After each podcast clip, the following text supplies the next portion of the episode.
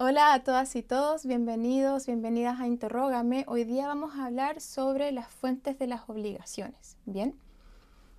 Primero, ¿qué, ¿qué, entendemos por fuentes de las obligaciones? ¿Qué es la fuente de una obligación? Se entienden como aquellos hechos que le dan nacimiento a las obligaciones, los hechos de que proceden las obligaciones. ¿Ok? Tengan mucho ojo con esto porque tenemos que considerar la fuente de las obligaciones siempre. Entonces, yo vi, por ejemplo, en un grado una vez, yo le contaba a mis interrogados, que una vez vi que a, una chica le preguntaron, ¿qué es la comunidad? Y la chica dijo, profesor, eso no, no entra en el cedulario. Y el profesor le dijo, no, sí, no le estoy preguntando acerca de, la definición y de la regulación de, de, la comunidad, le estoy preguntando qué es. Y ella se las arregló y le dio una definición de comunidad. Y el profesor le dijo, no, insisto, no le estoy preguntando una definición, le estoy preguntando qué es, cuál es su naturaleza jurídica. Y lo que quería el profe era que esta chica le diga que es una fuente de una obligación, porque es un cuasi contrato. Y un cuasi contrato es una fuente de la obligación. Entonces, ojo con eso, ¿vale? Preparados para esa clase de preguntas. Dicho esto, vamos a ver cuáles fuentes de las obligaciones efectivamente existen. Bien.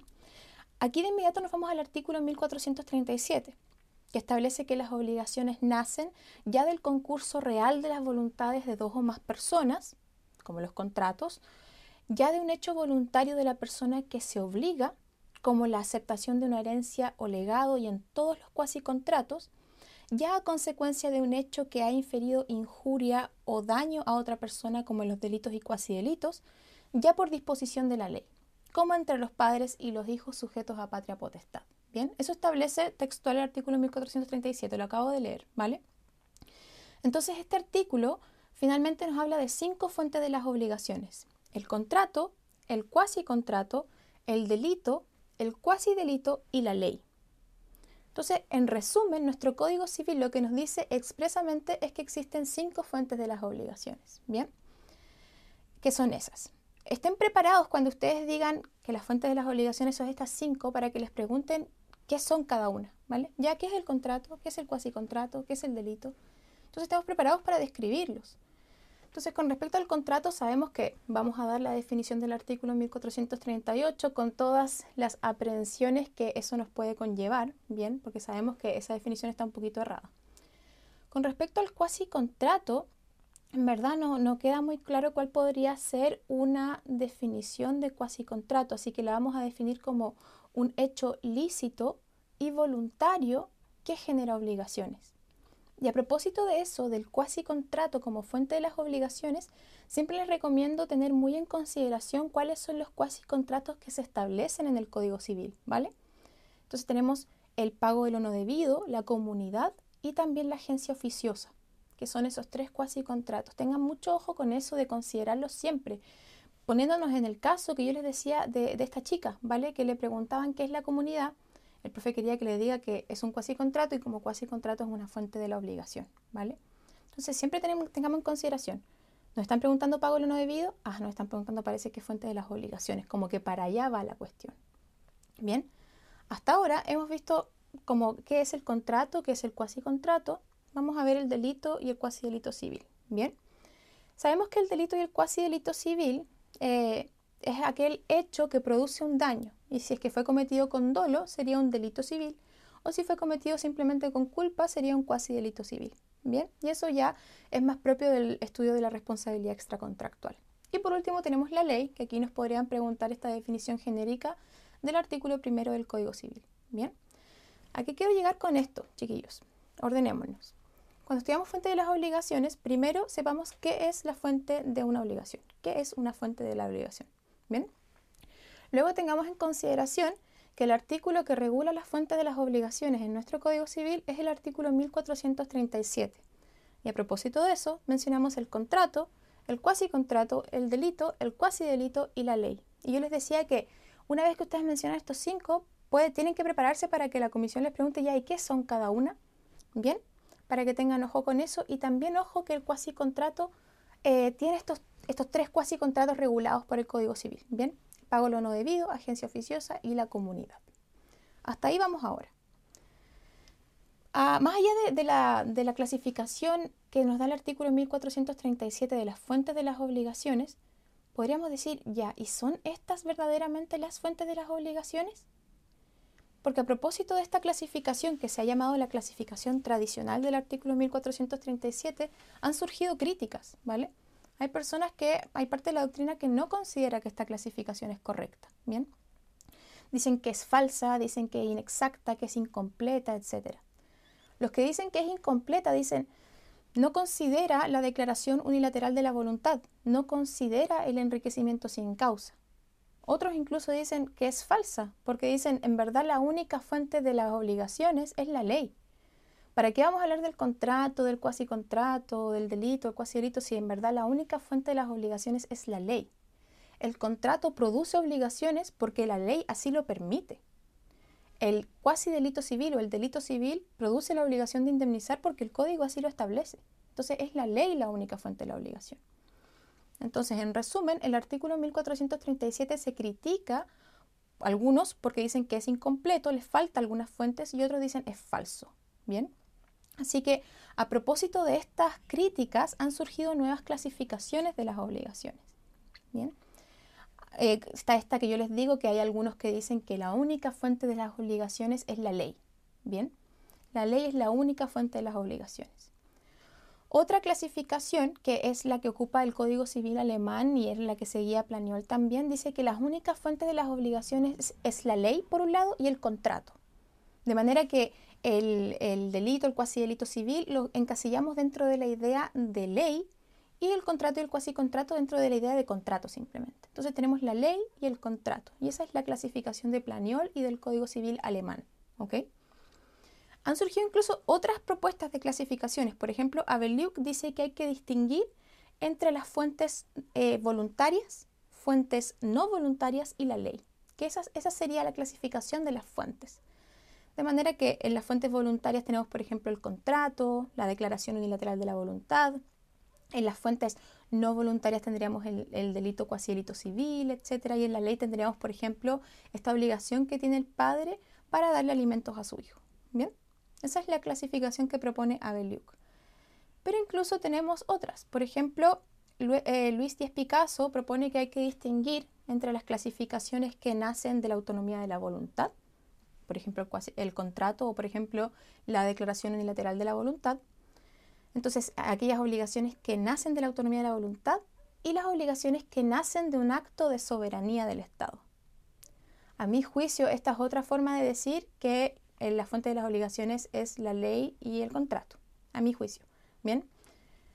Y por último, podríamos mencionar también otra propuesta de clasificación que es la de Enrique Barros, que dice que hay que distinguir entre eh, que las obligaciones pueden nacer o de la autonomía privada o de hechos que causan daño, como el delito cuasi delito civil, del enriquecimiento sin causa o de otros hechos jurídicos a la que la ley le atribuye este efecto de producir obligaciones. Bien.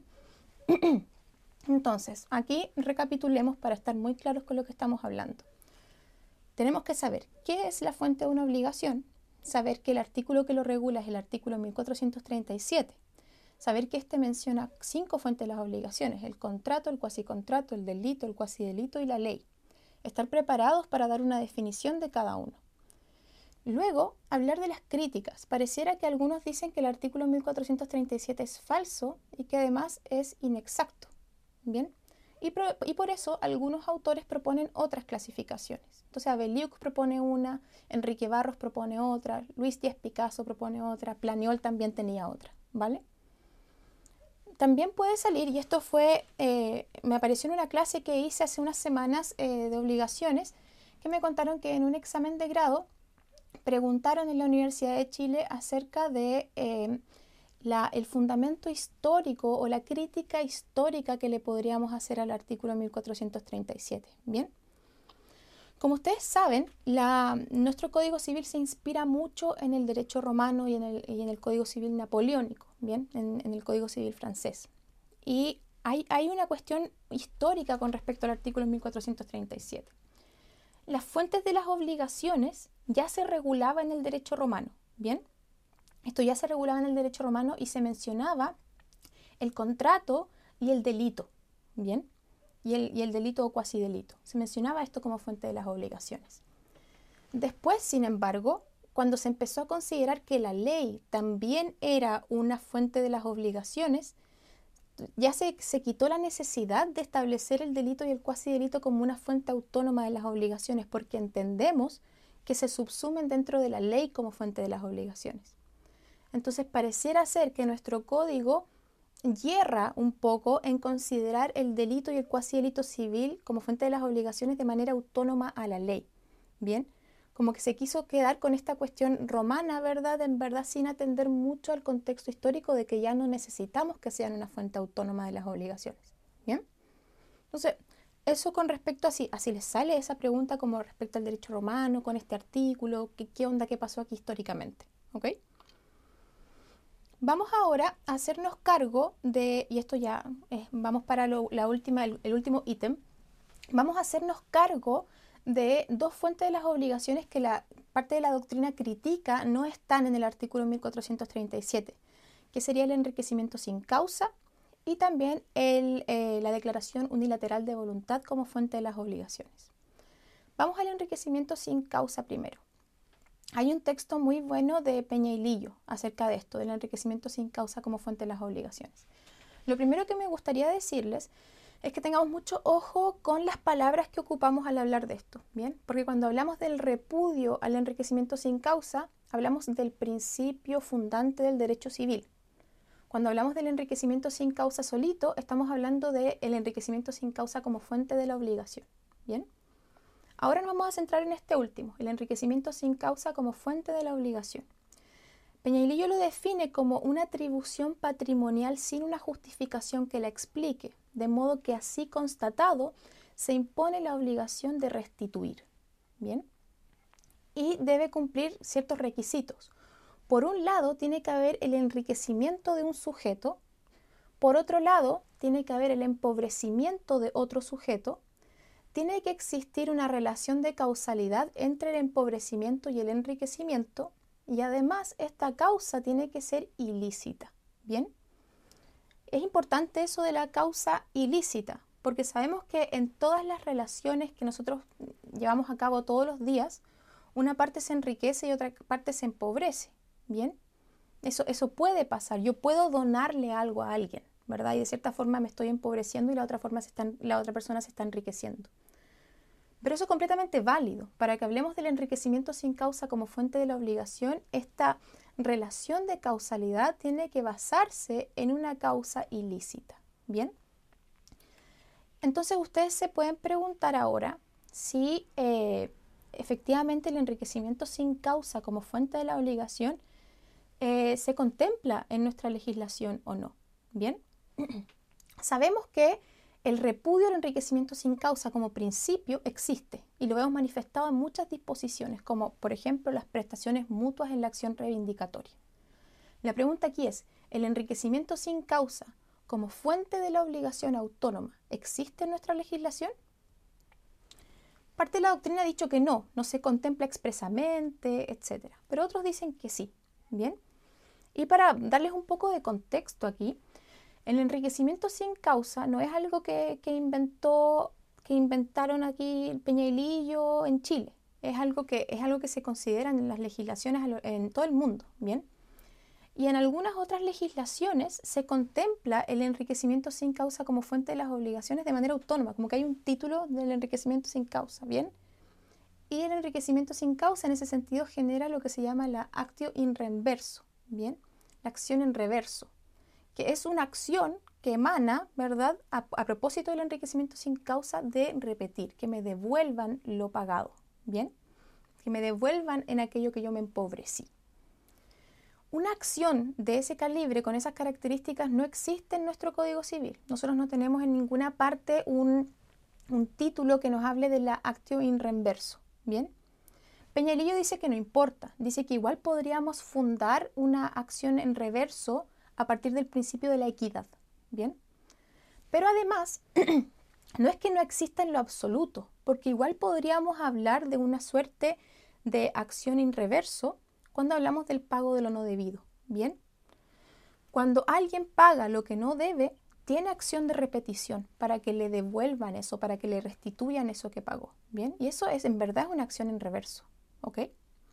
Entonces, con el enriquecimiento sin causa, para que no nos perdamos, yo diría eh, que se aprendan lo siguiente. Concepto, los requisitos que mencioné. Después preguntarnos, ¿el enriquecimiento sin causa como fuente de la obligación existe o no?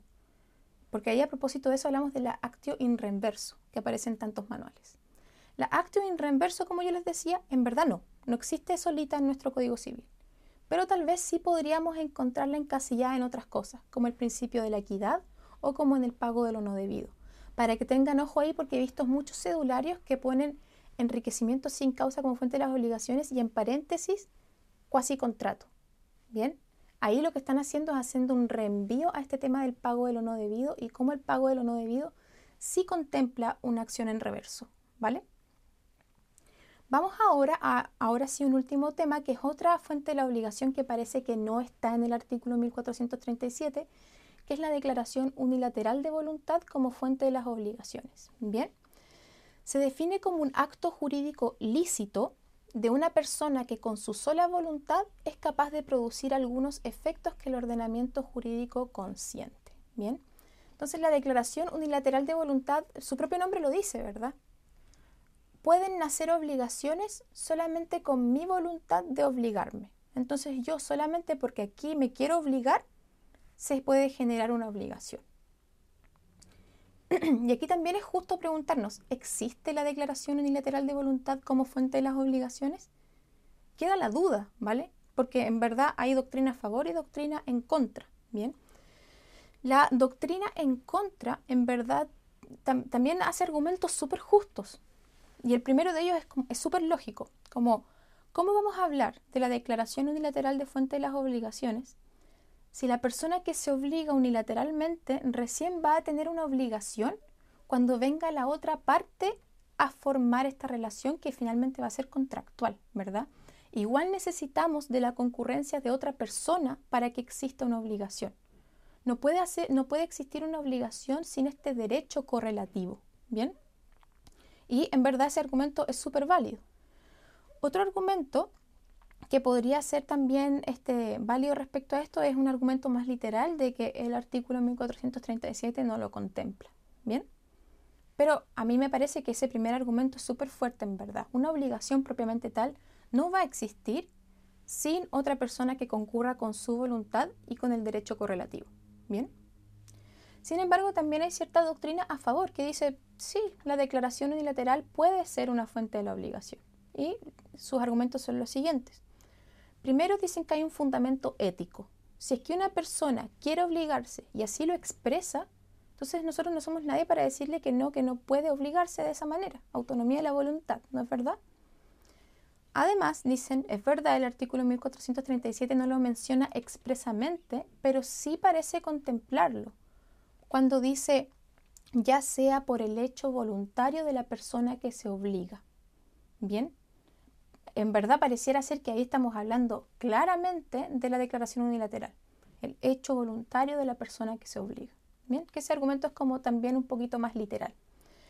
Y por último, dicen que el Código Civil sí contempla de hecho un caso donde la declaración unilateral de voluntad constituye una fuente de la obligación, que sería la promesa por hallazgo por especie perdida, que es aquel caso donde a mí se me pierde mi perrito, ¿verdad? Mi gato, Así que voy a poner carteles por toda la ciudad diciendo se busca a mi gatito, ¿verdad? Tiene tales características, llame a este número, se lleva una recompensa de 100 mil pesos. ¿Bien?